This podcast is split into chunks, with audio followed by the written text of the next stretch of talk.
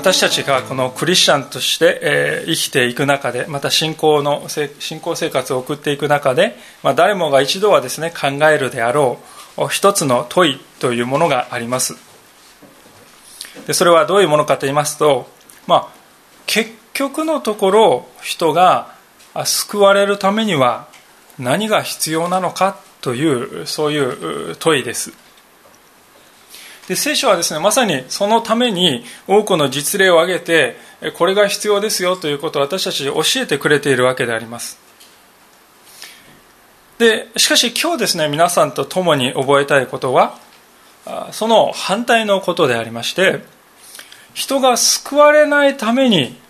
どういう力が私たちの周りで働いているのかというですねその現実というものですね。私たちは自分の家族やお友達の方がですねイエス様を信じて救われてほしいとこう願っていろいろお祈りしたりまたいろいろお誘いしたりして一生懸命するわけですけれども。しかしその一方で私たちの周りにですね人をこう何とかしてね救わせまいとイエス様を受け入れさせまいとそういうですね力が働いていてそれをですねこう何とかしてこう取り除いていこうと。そういうことについて私たちはですねあまり力を入れていないかもしれないなとこう思うんですね。こう救いに導こうというです、ね、非常に熱意を持っているんですけどもそのための障害となっているものをです、ね、取り除いていくということも同時に大事なわけです。聖書はですねそのことも私たちに実は教えてくださっています。人を救いから遠ざけるいろいろな要因というものについてこういうことがあるよと。そしてまたそのことについて警告も与えてくださっているわけです。で今日ですね皆さんとご一緒に学びたいのはあそのことなんですね。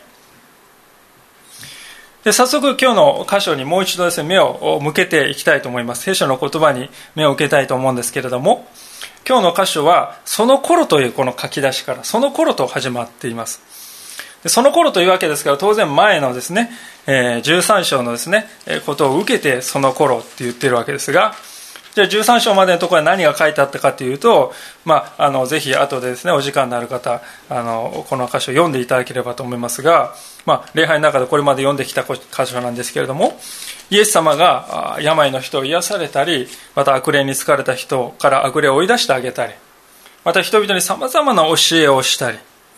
そしそういうことがですね、続いていく中で、その評判がですね、この田舎のガリラヤ地方でイエス様活動していたんですが、そこだけじゃなくてですね、首都のですね、このエルサレムにまで及んできたっていうですね、そういうことなんですね。噂が伝わってきたんです。でその噂が王宮にまで届きました。ちょうどその王宮にまで噂が届いたその頃なんですが、その噂を聞いたヘロデがですね、実に意外な言葉を侍従たち、月お付きの人たちにですね、言ったっていうのがですね、記録されてるんですね。えー、もう一度一節を読ませていただきますが、その頃国主ヘロデは、イエスの噂を聞いて侍従たちに言った。あれは、バプテスマのヨハネだ。ヨハネが死人の中から蘇ったのだ。だから、あんな力が彼のうちに働いているのだ。こう言ったわけであります。ちなみにこのですね、ヘロデという人なんですが、この人はですね、ヘロデ・アンテパスというそういう人でありまして、イエス様がですね、こう生まれた時にユダヤを治めていたのは、同じヘロデという人なんですが、ヘロデ大王といって、このヘロデ・アンテパスというですね、今日の箇所の父親にあたる人ですね。で、もともとですね、このヘロデ大王の方ですけども、お父さんの方ですけども、どういう人かっていうともともと純粋なユダヤ人じゃなかったんですね。イドマヤ人とユダヤ人というです、ね、人々はこの根血のです、ね、人でありまして純粋なユダヤ人じゃなかったんですね。ですから本来なら純粋なユダヤ人じゃない人がユダヤの王になるっていうのは難しい正当性にちょっとですね、クエスチョンがつくという、そういう立場だったんですが、まあ、うまくですね、ローマン本国に、皇帝にこう取り入って、うん、分かった、じゃあユダヤの王に免ずる、えー、任ずるとこう言われて、そして、えー、ヘロデは、ヘロデ大王はですね、ユダヤの王様になったんです。で、そういうですね、こう、なんていうんですか、こう、後ろめたい部分が少し負い目がありますから、なんとかしてこう、人々から人気を取る必要があるんですね。で、そのためにヘロデ大王がですね、何をしたかというと、あの、エルサレムのですね、ま、ですね、神殿の丘というところに、ま壊れてなくなっていた。えー、ですけれども、その上にですね、壮大な神殿をですね、もう一度建て直した。建てるのに30年以上かかるという、かかったというですね。あの、最初の神殿、ソロモンが作った最初の神殿も上回るですね、ものすごい豪華なです、ね、神殿を作って、えー、人々の人気を取ろうとしたのであります。しかしそれはですね、決して純粋に神様を信じるがゆえというよりも人気を取るということでありますから、人々もですね、見抜いてるんですよね。あの、王様はああいうことやってるけど、本当に神様はですね、信じてるんじゃないよね。そうだ、漫談だってこう言ったかどうかわかりませんけども、えー、ある意味でこうヘロデ大王せ下げすんでいた部分があって、でそういういろいろなこう焦りがあって、あのクリスマスの時に生まれたばかりのイエス様をですね、殺してやろうとしたのはですね、なんか別の王がまた来たら自分の座が危うくなるって焦ったんですね。でそういうわけでこのヘロデ大王はイエス様をですね何とかして王が出る。何？それは許され許さんということでイエス様です、赤ちゃんのイエス様を、殺そうと図るようなそういうところがあったんですね。でそういう父親です。ですからこの今日の箇所に出てくるヘロデというのはヘロデ・アンテパスという息子ですがお父さんのそういう性質を受け継いだまま王位についたわけですね。で、このヘロデ、ヘロデ・アンテパスという人もですね、ですから、まあ、父親のですね、そういう、こう、なんと言うんでしょうか、目的のためには手段を選ばずというところをですね、受け継いでいて、で、それがですね、こう、腹違いの兄のですね、ピリポという人のお嫁さんを奪い取って、自分のお嫁さんにするっていうですね、そういうことをしてしまったわけですよね。で、これはですね、言うまでもなく、このユダヤのこの立法、つまり聖書、旧約聖書に書いてある、その立法からはですね、明白に違反することでありました。レビキの18章というところにこう書いてありまして、それは、あなたの兄弟の妻を犯してはならない。それは、あなたの兄弟を恥ずかしめることであると、こうちゃんと書いてある。で、これのですね、立法に違反していますよということが、今日のですね、4, 4節に書いてある不法ですよとこう、バプテスマのヨハネという預言者の人が指摘した不法だって言ったことはですね、そういうことですね。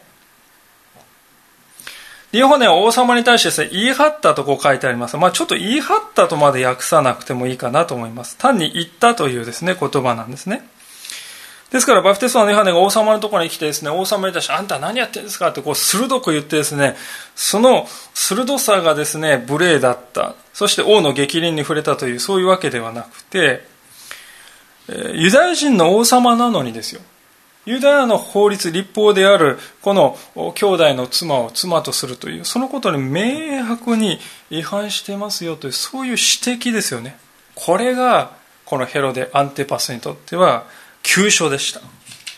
まあ、なぜかというと、先ほど言いましたように、ただでさえこのヘロデの王朝というのはですね、正当性に疑問がですね、つくような、そういう王家でした。でその一方ですね、この不法ですよと指摘したバプテスマのヨハネはですね、人々からですね、本当にあの人は素晴らしい預言者ですね、とですね、認められて絶大な人気を持っておりました。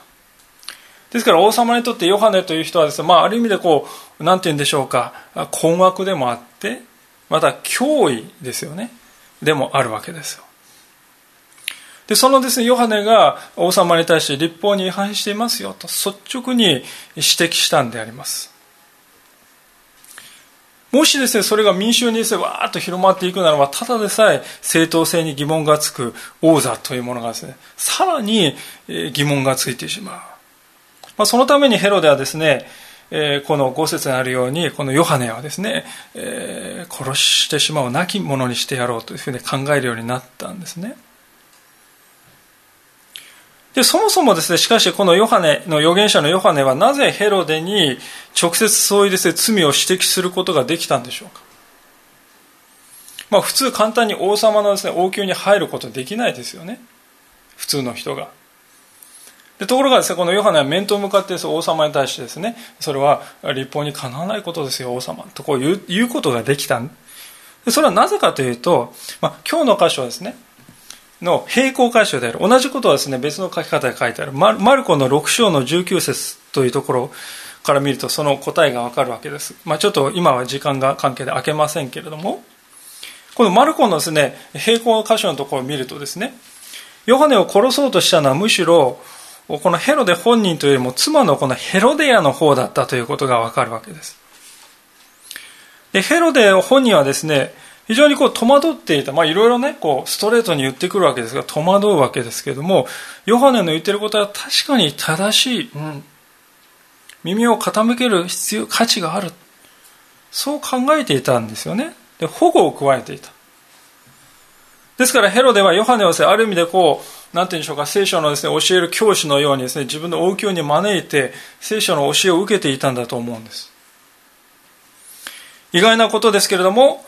ヘロデはですね、ヨハネの教えが自分にまあ不利益にならない限りは、ヨハネを尊重して丁寧に扱っていたんですよね。ところがその席において、結婚において不正がありますよとこう言われて、まあ思いもかけないことであります。でそれが最終的にはヘロデの、やはりいくらヨハネといえど、そこまで言うことは許さない。まあ激励に触れて、ヨハネを牢につないだ。牢につないだ。でもそれはですね、おそらくまあ、しばらく懲らしめておくかという意味で、殺すつもりはですね、そこまではですね、しないと。そういう意味でですね、後の箇所を見るとですね、本当にその命をですね、えー、惜しんでいますから、まあ、懲らしめるという意味で、牢に入れてたと思うんですよね。で、ヘロデがです、ね、夫のヘロデがそういう立場だったので、妻のヘロデアという人もですね、このヨハネ、憎んでいましたけども、手が出せなかった。しかし、だからといって諦めたわけではなく、彼女はヨハネを憎んで、心の中にですね、殺意を抱いている。それがですね、思いもかけぬ形で実現してしまったというのが、今日の箇所なんですよね。6節のところですけれども、たまたまヘロデの誕生祝いがあって、ヘロディアの娘が、ヘロデアの娘っていうのは要するにこう前のご主人の娘さんですよね。との間にできた娘さん。でその娘が皆の前で踊りを踊って、えー、ヘロデを喜ばせた。それで彼はその娘に願うものは何でも必ずあげると誓って固い約束をした。ところが娘は母親にそそのかされてこう言った。今ここにバプテスマのヨハネの首を盆に乗せて私にください。王は心を痛めたが自分の誓いもありまた列席の人々の手前もあって与えるように命令した。彼は人をやっていろうの中でヨハネの首を跳ねさせた。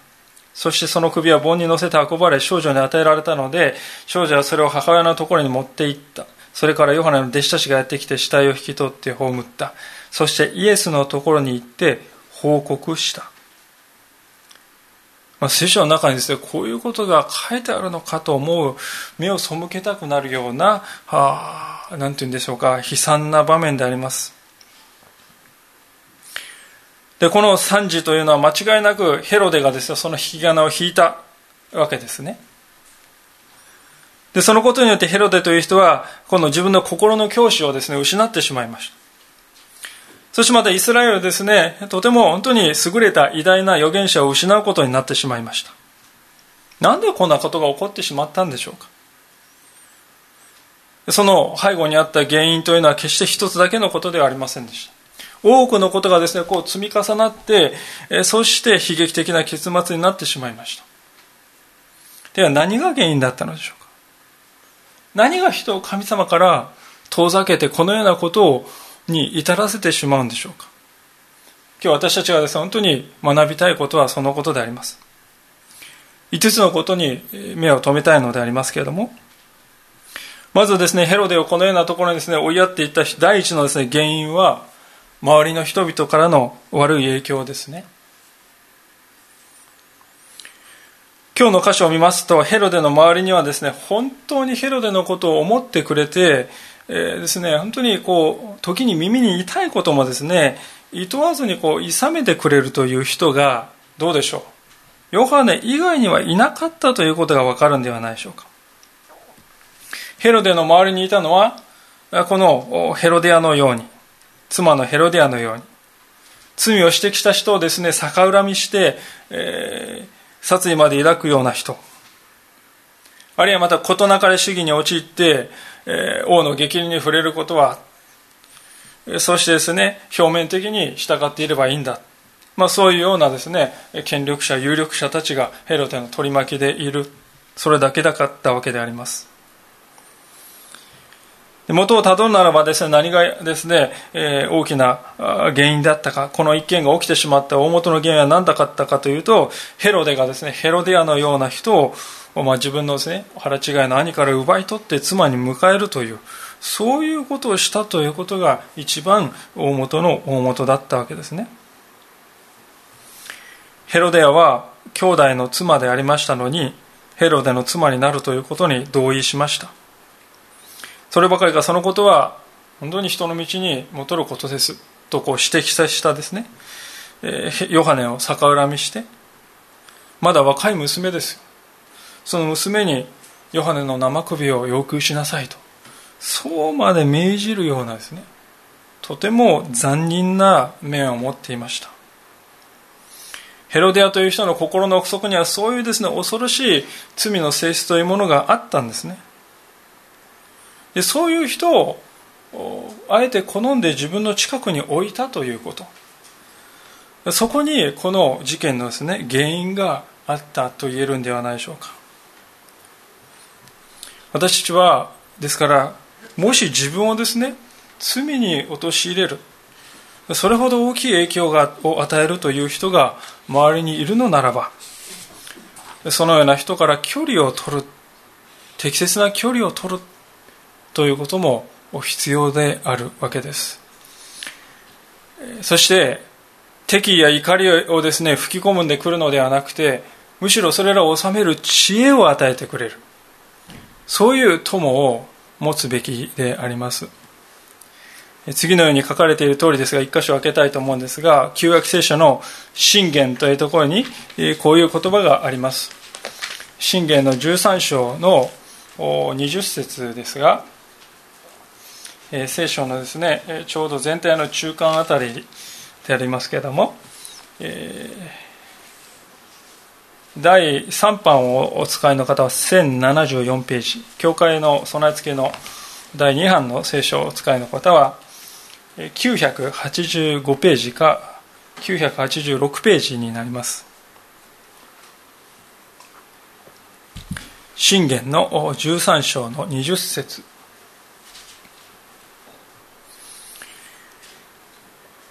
それでは読ませていただきます。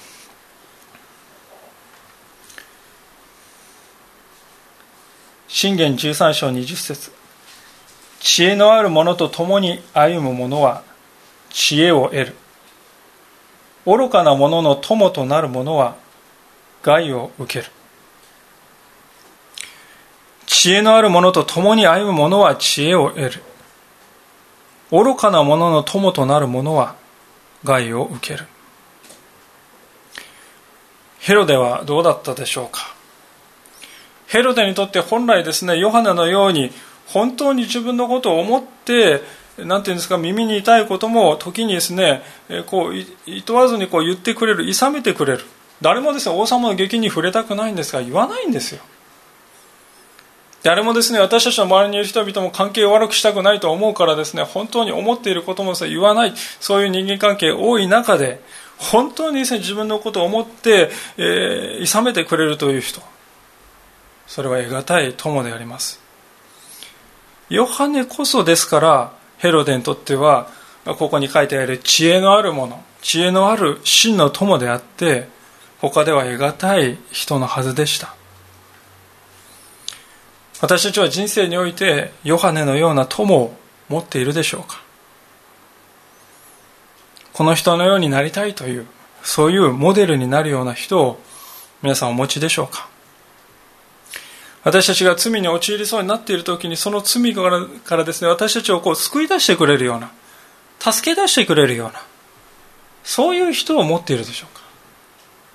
それとも私たちを罪にいざない私たちをですね陥れていくようなそういう人を友としているでしょうか？ヘロデは残念ながら真の友を持っていませんでした。その結果がこのようなことにつながっていくのであります。私たちは今日そのことをまず深くかみしめたいと思うのです。さあ第二のですね要因は何でしょうか。このようなことが起こってしまった。第二の要因は何でしょうか。それは軽率な言動ということがあったでしょう。ヘロデが真の友を持っていなかった。それは間接的に彼をですねこういう罪に陥れてしまった、え、そう申し上げました。じゃあ直接的な原因は何どこにあったかというとまさにそれはこの軽率な言動にあったと思うんですね。でそれはですねどういうことによってもたらされたのでしょうか。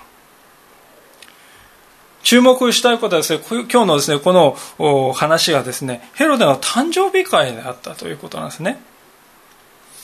自分の部下とか、あるいは全国の有力者たちとか、軍人のですね、この代表者とか、まあ、貴婦人たちがですね、もう来てですね、えー、そして、えー、素晴らしい非常にですねなんていうんですかこう豪華な宴会が開かれていました。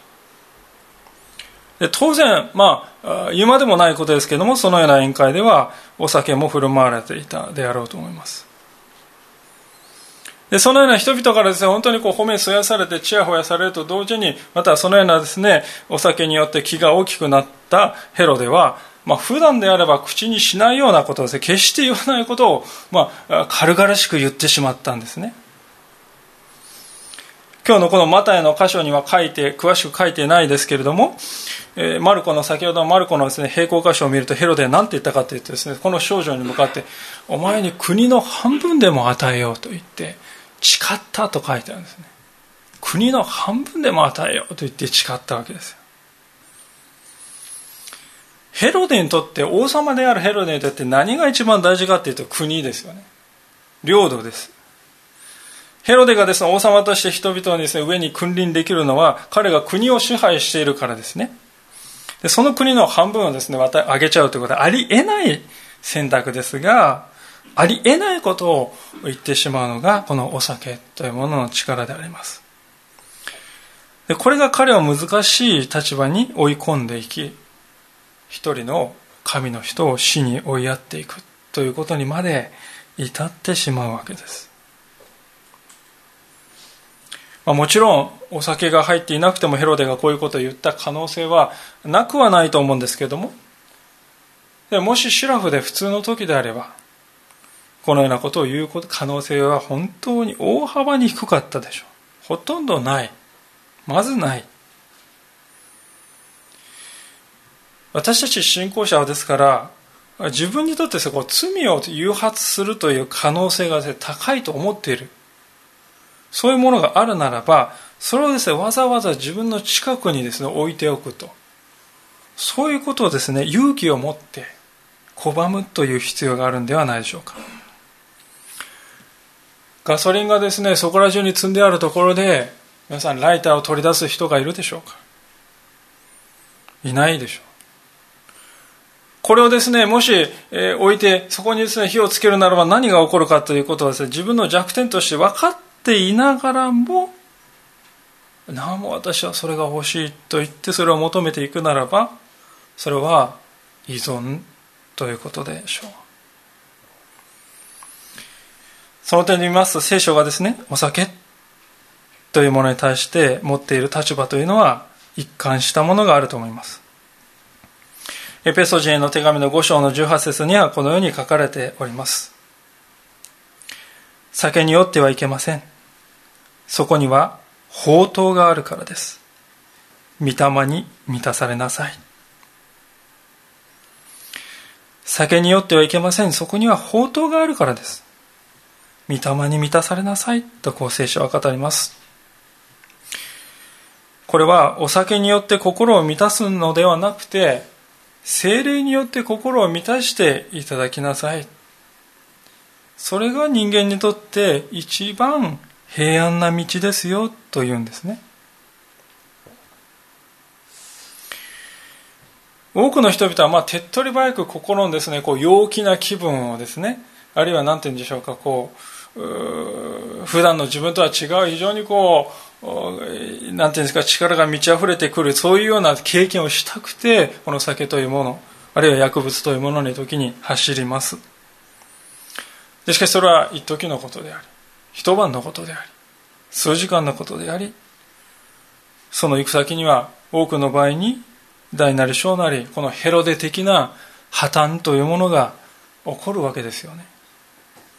私たちはこのヘロデの姿を見て教訓を得たいのです。ヘロデもですね、いやいや俺は自分でコントロールできてるって思ったと思うんですよ。しかしコントロールできてると私たちは思い込みやすいですけれども、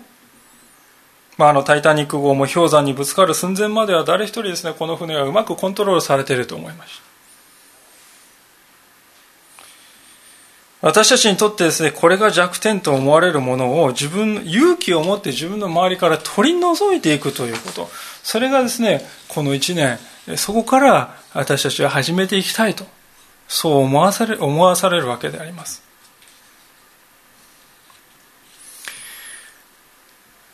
第3の要因に今度は目を向けたいと思うんでありますけれどもヘロデにとって一番ヘロデがですね大事にしていたものは何かというのがこの事件で表にあぶり出されてくるんですけどそれは何かというと、まあ、対面まメンツということでしょうかヘロデという人はですねヘロディアについてですね、それは立法にかなわぬことですとこう指摘された時に殺したいと思うほどですね、怒りを感じたと書いてありますけれども、でも同時にどうでしょうか。えー、節のですね、1行目に書いてありますように、群衆を恐れたと。もしヘロデ、えー、ごめんなさい、ヨハネをですね、殺してしまったら人々から支持を失ってしまうぞ。もっとそれが怖かった。あの王は預言者殺しだとですね、人々から後ろ指を刺されて憎まれて、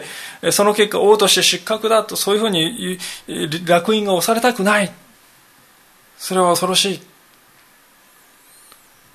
ところがですね、どうでしょうか。宴会の席で先ほど言いましたように軽々しくですね、まあ、お酒も入って口にしてしまったとんでもない言葉で、脅威に窮地に追い込まれていくとですね今度はどうでしょうか。あの王様は言ったことを曲げる人だ。言ったことを守らない。あんな王の言うことなんか聞くか、まあ、そういうふうになって馬鹿にされるということを今度はですね恐ろしくなってしまった。それでこういうですね、えことにしていくわけですつまりヘロデの生き方というのはですね土台がないいつも人の目を気にして人の目が第一になって生きているんですある意味、ある時はですね、その場にいない人々のですね、民衆の目をですね、人気というものを恐れてしまいます。ある時は目の前にいるですね、人々からの尊敬を失うということを恐れています。本当はですね、彼はいつもビクビクしながら恐れている。表向きはですね、虚勢を張って、非常にこう、肩でですね、風を切るようにして歩いているかもしれませんが、しかし、実はその彼の心の中は、こういう状態です。でそういう歩みは本当は辛く本当は苦しいもののはずなんですよね。恐れなくていいものに心を縛られてがんじがらめになってしまっている生き方です。ですから聖書はですねこういうふうに語っております先ほど挙げました信玄のですね少し後の箇所ですけど29章信玄29章の箇所にこういうふうに書かれております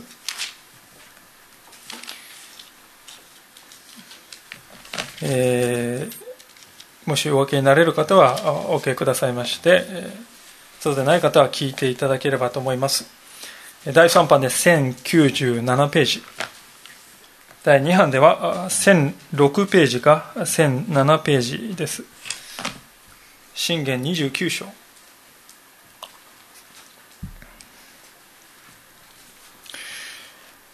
読みします。信玄29章25節人を恐れると罠にかかるしかし主に信頼する者は守られる人を恐れると罠にかかる。しかし主に信頼する者は守られる。こう書いてあるんです。この言葉を見ると私は聖書っていうのは人間を知っているなとこう思うんですね。私たちがですね恐れるべきは神様お一人でいいんです。神様お一人に信頼するならば今度は人を恐れるという生き方から解放されるんですね。人の目を気にしてこうぎこちない動きをしてみたりちぐはぐなこの生き方自分でもですねなんでこんなちぐはぐなんだと思いながらそれは人を恐れてあの人はこう言えばこれを恐れあの人はこう言えばって本当に人によって支配されている。そうではない。神様を信頼するというところを本当に中心に置けばそのような生き方から解放されるそのような罠から解放されるんだよとこう聖書は言うんであります。ヘロデにとって必要になったことは本当にこのことだったんではないかと思うんですね。4番目のことを目を向けたいと思うんですけどもそれはヘロデがですね神様の前に悔い改めるということを、まあ、放棄したということだと思います。ヘロデという人はこのですね事件の時に、えー、まあ残忍なですね君主として眉一つ動かずに動かさずにですねやっとけ。でこうやって言ってやったわけじゃないんですね。ヨハネの首男を言われた時にですね、えー、ヘロデのリアクションは9節に書いてあります。王は心を痛めたと書いてあります。心を痛めたとですこの言葉はですねまあこれだけ見ると、まあ、軽い良心の呵責を感じたというふうに取れるんですけども実はこのですねところにもともと使われているギリシャ語の言葉はですねもっと深い悲しみを表す時にも使われる言葉ですね。例えばイエス様が十字架につけられるですねあの前の夜に月世までの園で祈って悲しみもだえられたというあの悲しみという言葉と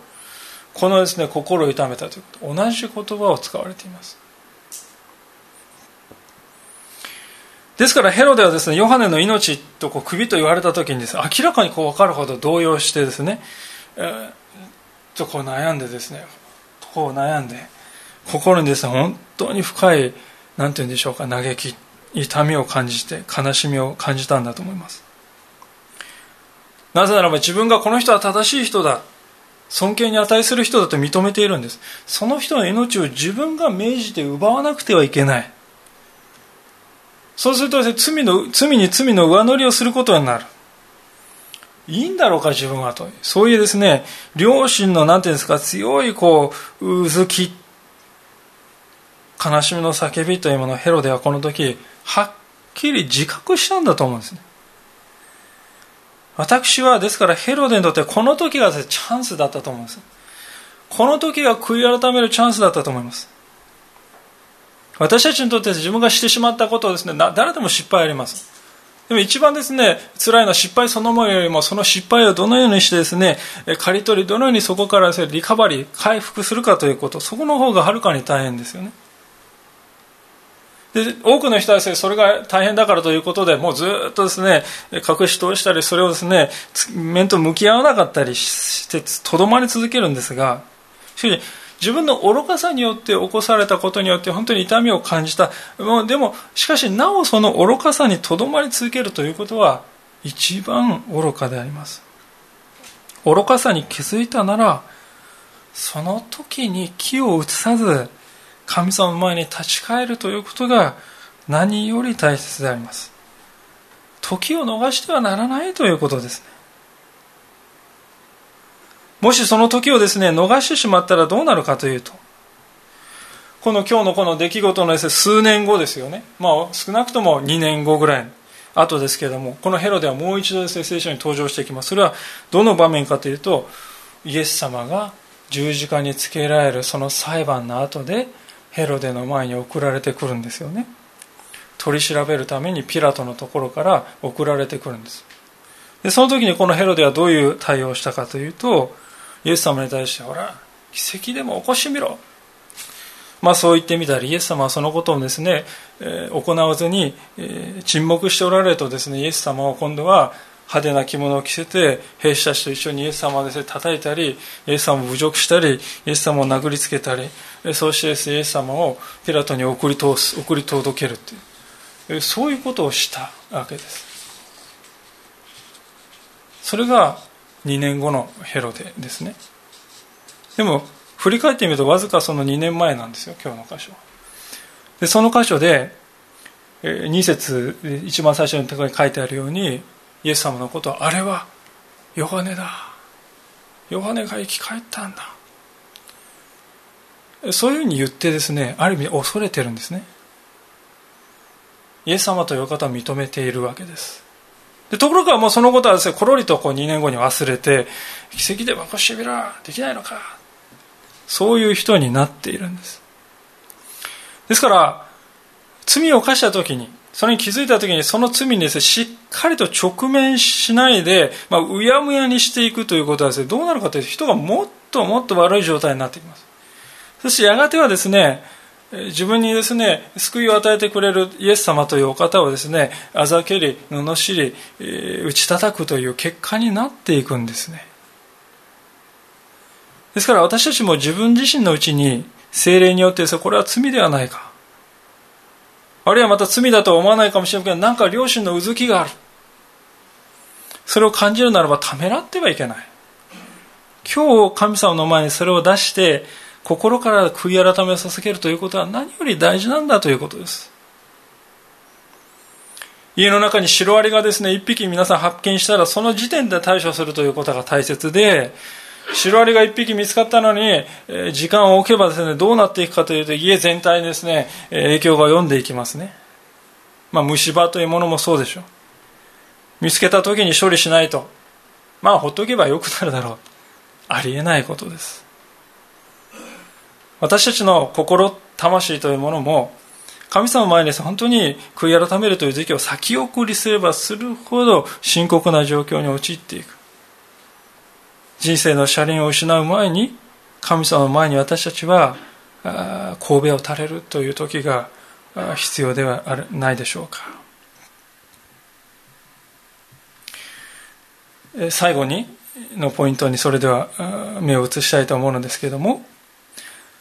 ヘロデを神様から遠ざけた原因の最後の原因は心から心の中から謙遜さを失ったということです。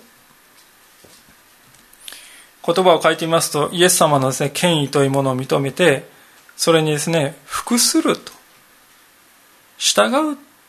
ということをしなかったということですね。まあ、先ほど見ましたけれども、今日の冒頭の箇所2節を見ると、ヘロではですね、イエス様がですね、こういう人がいますよって噂が来た時に何て言ったかというと、あれはヨハネだとこう言ったんですね。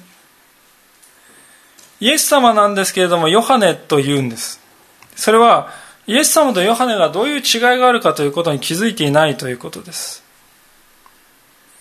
まあ、いや、気づい、見抜いていたかもしれないけれども、それが一体何を意味しているかということに気がつかなかった。ヨハネはイエス様の前をですね、備えるために来た人ですけれども、イエス様はそうではない。イエス様はただ預言者ではない。約束された救い主であるかもしれない。と、そう考えるということをしなかったんですね。ヨハネとイエス様の一番大きな違いは何でしょうかまあ、生まれた時期もほとんど同じですね。数ヶ月の違いしかない。ですからまあある意味でこう同級生みたいなもんですよね。イエス様とヨハネというのは。でヨハネとイエス様っていうのは風貌も似ているような面があって。でしかしヨハネとイエス様に明確な違いがありました。それは何かというと言葉とそれから力ですね。言葉について見るとヨハネはですね何と言ったかというと私は救い主が来たらね救い主の足にしゃがんで紐をですね、えー、ほどいてあげる、そんな価値もない。私はそんなものなんですと言いましたね。それがヨハネの謙遜であります。一方のイエス様は何と言ったかというと、あなた方の父祖たちは、父は、父たちは、先祖たちはこう言ったかもしれないが、この私はこう言いますよって言ったんですね。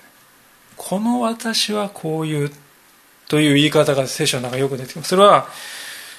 イエス様はご自分に権威がある。そういう言い方を、語り方をしている。語り口をしているんです。そこに明白な違いがありますね。まあでも口先だけだったら大きなことを言う人はいくらでもおります。しかしイエス様はですね、聖書の中に記録にありますように行かれるところ、イエス様行かれるところには病気の人が癒され、生まれつき足が利かない人が歩くようになり、生まれつき目が見えなかった人が見えるようになる。生まれつき、生まれつきというか、本当に、えー、サラート、まあ、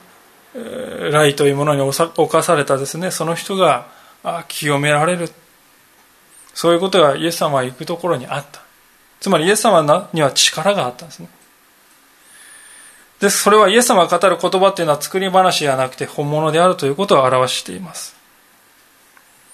今だかつてイスラエルには自分自身が権威があるかのように語る人はいなかったんですね。あの先生はこう言ってます。あの預言者はこう言ってます。そういう人はいたけれども、私はこう言うっていう人はいなかったんです。イエス様しか違う。イエス様は言葉にも行いにも権威があった。力があった。それは聖書が予言している救い主であるということを示すものだったわけです。で、それがですね、ヘロデにとってですね、本当に決定的な要因になったと思うんです。結局のところ聖書がですね、救い救いとこうよく言いますけれども、それはですね、そのために何が必要かと言いますと、このイエス・キリストという方に、その方の語る言葉に権威を認めるかどうかと、そこにかかっているということです。イエス様の権威に膝をつくということができるだろうか。それが大事な分岐点です。で、そういうですね、つまり、えー、救い、聖書の語る救いというのはへりくだることを求めるんですね。ですから、多くの財産とか多くの権力を持っている人がですね、救いを受け取るということは難しくなるんです。なぜかと言いますと、救いをですね、受け取るために、まずですね、そういう自分の立場というものを一旦脇に置いてですね、後ろに置いて、まあ、体の手でですね、イエス様のところに行かないといけないんです。王様ならば王冠をですね、一旦置いて、イエス様の足元に投げ出して、一平外のようにですね、ならなくてはいけない。ヘロデはそんなことはしたくはない。ここまでヨハネとかイエス様はですね、認めていたんです。恐れていたんです。尊敬していたんです。しかし、信じるということはできない。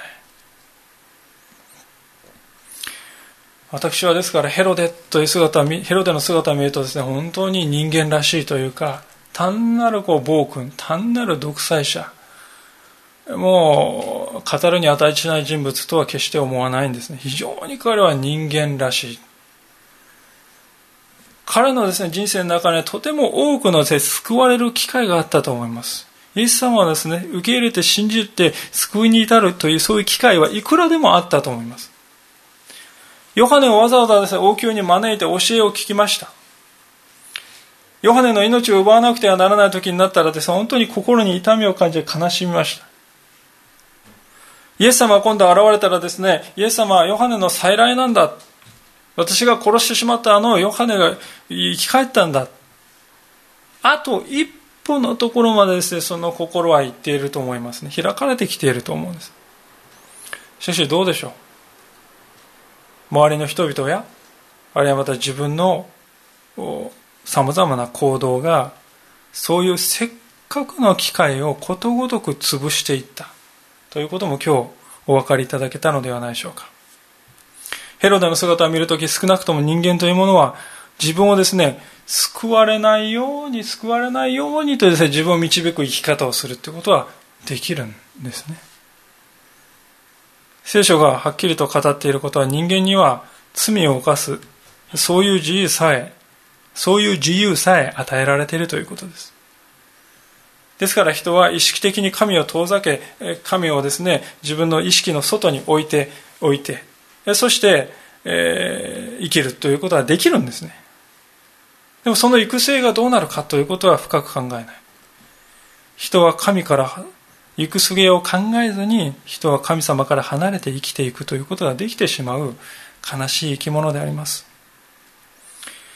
悔い改めの機会は決してなかったわけであります。本当にただ彼はですねああ私はなんてことをしてしまったのだと神様の前にですね本当に悔いて祈りを捧げるだけでよかったのにそれを拒んでしまったそれが一体人をどういう道に導くのかと私たちは今日ヘロデのこの悲しむべき姿から心に覚えたいと思うんでありますさあ全体をまとめるに与えまして当たりましてヨハネとイエス様の姿にももう一度目を留めて終わりたいと思うのです。今日の箇所全体を見るとヨハネという人はですね何と言うんでしょうかもう舞台裏に隠れているというか本当にこう日の当たらないところにいるように見えます。彼は神様の前に真実に生きようとしました。王様でさえ周りの人が恐れて何も言わないところで彼は本当に真摯に王様に向き合いました。しかしその歩みは悲劇的な終わり方でした。イエス様はヨハネのことをかつてあのヨハネという人はおよそ人から生まれたものの中で彼より優れた人はいないと。そのように評価したんですけれども。そのヨハネのですね地上の最後はこういう恐ろしい悲惨なものでありました。私はヨハネの歩みを見るときにですねヘブル人の手紙の著者が思わず口にしたですね。11章の38節は思わず口にしたこの世は彼らにふさわしいところではありませんでした。そういう言葉を思い出さずにはいられないのです。私たちは信仰を持って生きていくという時に権力者たちの手によって時にこういうような経験を通らされるということも決してありえないことではない。私たちはこの国でもあのですねキリシタンの時代に何が起こったかということを私たちは知りこの東北でもまさにそのような迫害が行われていたということを思う時にこれは決してありえないことではないのだということも私たちは覚えておきたいと思います。で今日の歌詞はですねしかしイエス様がこのヨハネの死ということを誰よりも深く深く受け止めていたと思いますね。13節を見るとヨハネ死すとこの知らせを受けた。イエス様が自分だけで寂しいところに行かれたと書いてあります。イエス様にとってヨハネという人はまあ同年同じ同い年であります。自分の少し前を行き自分のために道を整えて人々の心を整えてくれたそういう人。その預言者の死をですね誰よりも傷んだのはイエス様だったんですね。それと同時にヨハネが死す死ぬということはイエス様にとっていよいよご自分の十字架をひしひしと実感させる時だったと思うんです。人々の罪を背負い犯罪者として権力者の手によって殺されるあのゴルゴダナ丘イエス様はこの時イエス様の心の中にその光景が映し出されていたんだと思います。だからこそイエス様は祈る必要を感じたのです。ですから一人になろうとして寂しいところに行かれた。イエス様はですね、他の誰から励まされるよりも、父なる神様から励まされたい。神様と一対一で向き合いたい。父なる神様にこの心の葛藤をして知っていただきたい。それを何よりも求めたということです。私たちは皆さんどうでしょうか？多くの人生の中には苦難や困難があると思いますが、その中で神様を求めているでしょうか？天の父のもとに帰っているでしょうか？それともヘロデがいつもしていたようにこの世のもので、まあ、お酒やさまざまなそのもので悲しみや痛みを紛らわそうとしたりあるいはまたこの世の力にすがり続けてそれで自分を保っているのでしょうか。私たちはいつどんなところでも神様のもとに帰るものでありたい。それ以外のどんなものも私たちの心を満たしまた癒すということはないんです。ただ信仰を持って神様に向かい砕かれた悔いた心を持って神様に祈りを捧げる。その人だけが神様を見出していくのであります。お祈りをしたいと思います。